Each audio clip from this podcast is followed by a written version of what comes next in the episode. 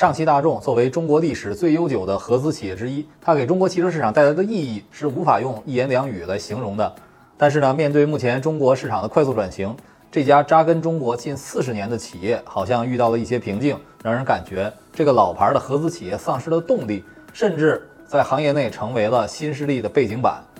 站在消费者的角度来看，要买更新、更便宜、更时尚的产品，如何选择无可厚非。但是我们站在从业者的角度去分析，当然不能轻易的给上汽大众下结论，甚至打入冷宫。上世纪八十年代，时任大众汽车集团董事长的卡尔哈恩博士，以开创性的战略眼光和视角，预判到了中国市场对于大众的重要性。可以说，正是上汽大众的成立，才奠定了德系车在中国消费者心中不可动摇的地位。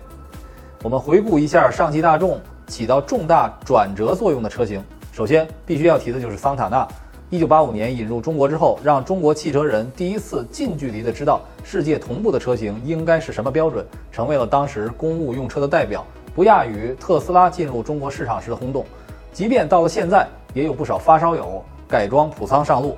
第二款车型就是朗逸。二零零六年北京车展上，上汽大众展示了一款叫做哪吒的概念车，这可不是如今的造车新势力哪吒汽车，它是第一代朗逸的原型车。而朗逸历经改进，到如今还是月销两万加的国民车代表。可以说，当时的朗逸是纯纯的中国特供车，在设计之初就有中国团队进行参与立项与执行。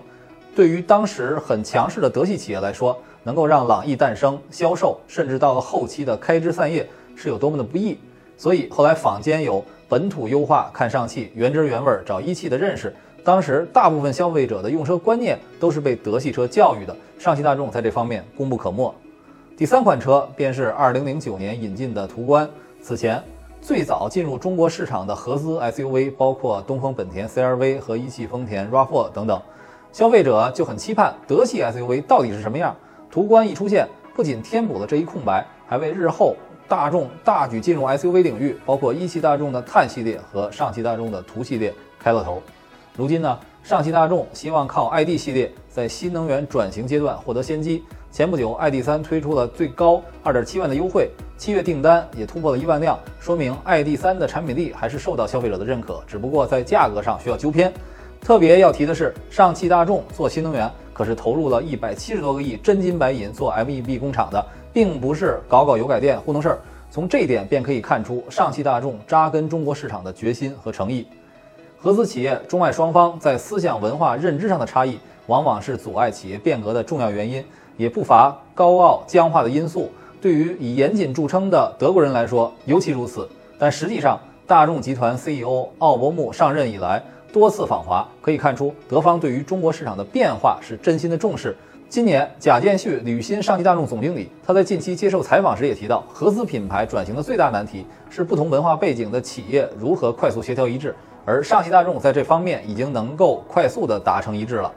而且贾建旭还提出，上汽大众要做追随者。要知道，德系车曾经是中国市场的老大，追随者这个词从上汽大众口中说出来，可以说是破天荒。那就有一个问题了，上汽大众追随的是什么？可能是全新技术的应用，可能是创新的精神，更重要的是思考一种全新的经营模式，思考合资企业在转型时代的新价值。我们可以看到，无论是大众和地平线的合资合作，还是前不久入股小鹏，大众不仅快速决策，以低姿态学习和融入，还体现了谋定后动的策略，就是边研究边改善，再决定下一步动作。有了大众的主动调整，再加上上汽海派善于吸收和利用新事物的能力，可以说上汽大众的变化还是值得期待的。上汽大众曾经代表了合资企业市场换技术的阶段，那希望上汽大众下一步的发展。能够成为其他合资车企转型的样板，为新的合资企业形态奠定理论和实践的基础。